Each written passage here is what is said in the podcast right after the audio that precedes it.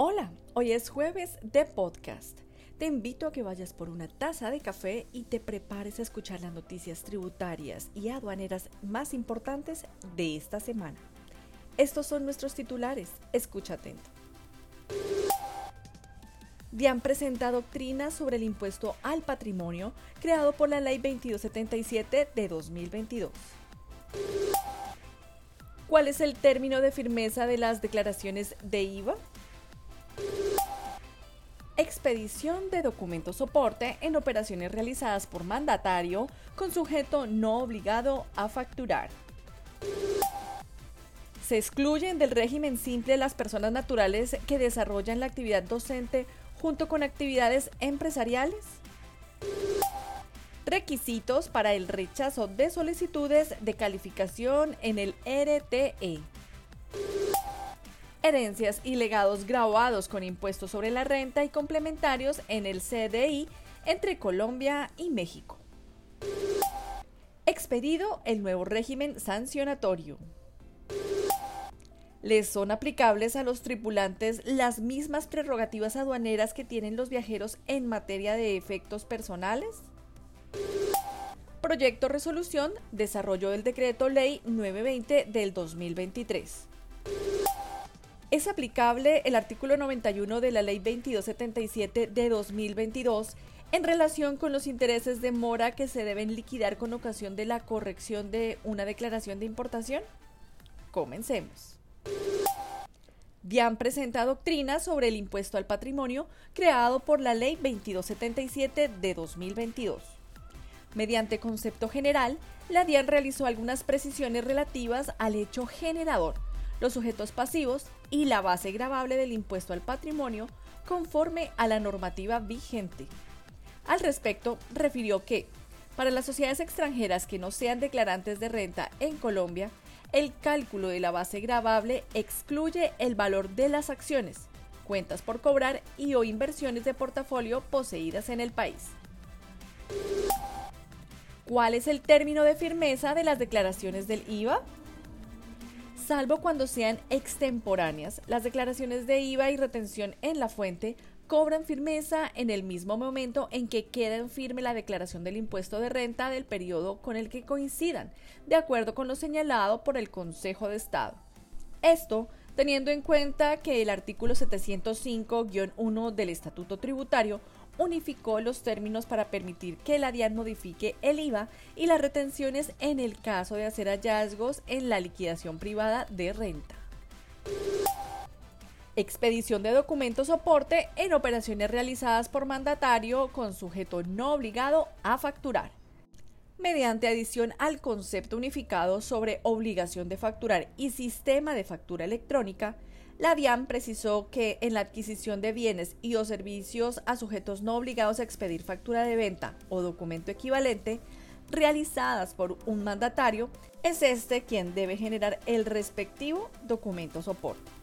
Esto con el fin de que el mandante pueda soportar costos, deducciones o impuestos descontables derivados de la operación. Se excluyen del régimen simple las personas naturales que desarrollan la actividad docente junto con actividades empresariales.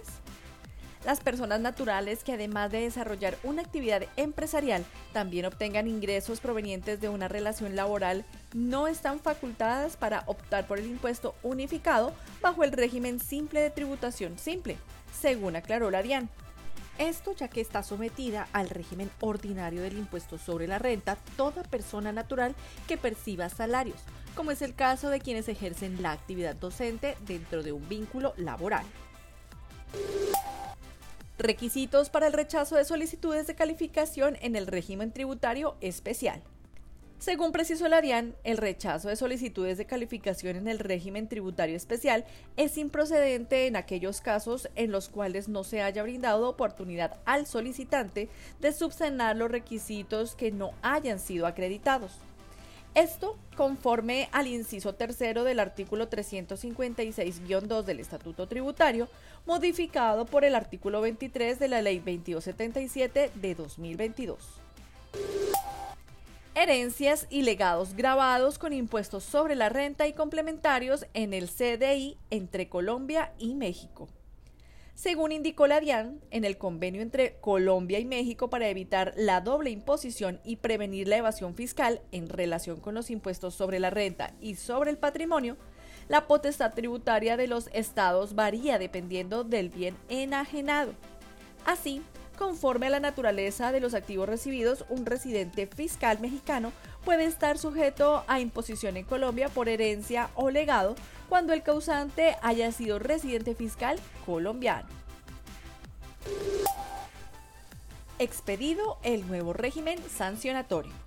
El Ministerio de Hacienda y Crédito Público emite el decreto 920 del 6 de junio de 2023 por el que se expide el nuevo régimen sancionatorio y de decomiso de mercancías en materia aduanera, así como el procedimiento aplicable. Es de precisar que este decreto entra en vigor el día 9 de junio de 2023, previa su publicación en el diario oficial, y deroga los títulos 14, 15 y 16 del decreto 1165 de 2019. Les son aplicables a los tripulantes las mismas prerrogativas aduaneras que tienen los viajeros en materia de efectos personales?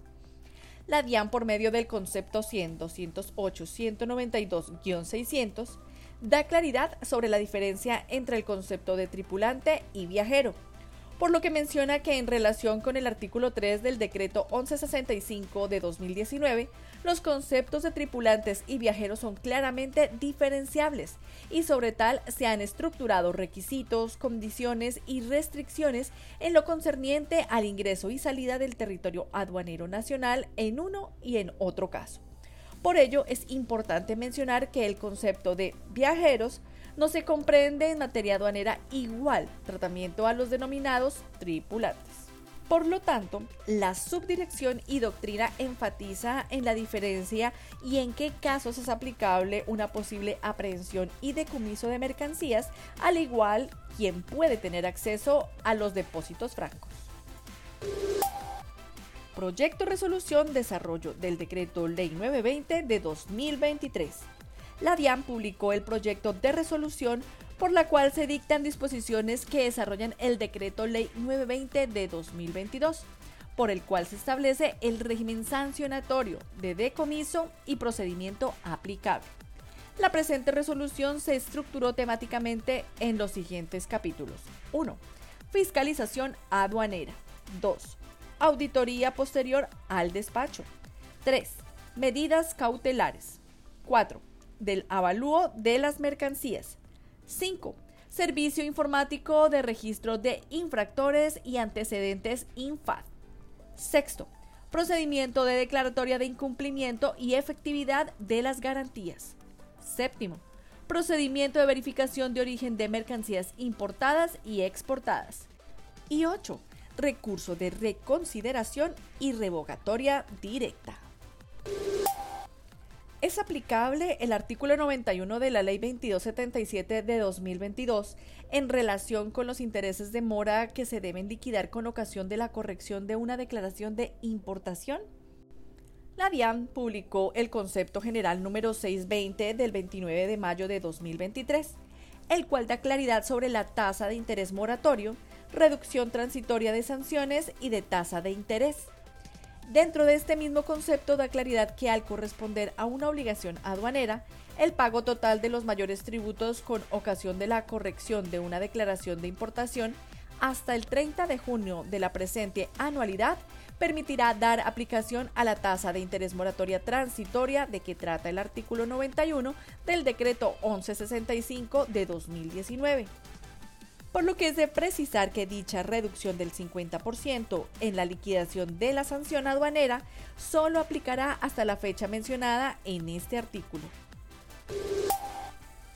Hasta aquí nuestro boletín informativo. Para conocer más sobre estas y otras noticias, los invitamos a visitar nuestra página web www.grandthornton.com.co en la sección Boletines o búsquenos en su plataforma favorita. Nos encuentra como Al Día con GT o escanea nuestro código QR para que puedas acceder directamente a todos nuestros podcasts y conocer sobre nuestros próximos eventos. Recuerda, al día con GT te acompaña a donde tú vayas. Hasta la próxima. Los boletines generados por Gran Thornton son solamente informativos y no configuran asesoría de ningún tipo de manera que no nos seamos responsables por la interpretación o por el uso que se haga de esto. Las noticias publicadas por estar sujetas a cambios.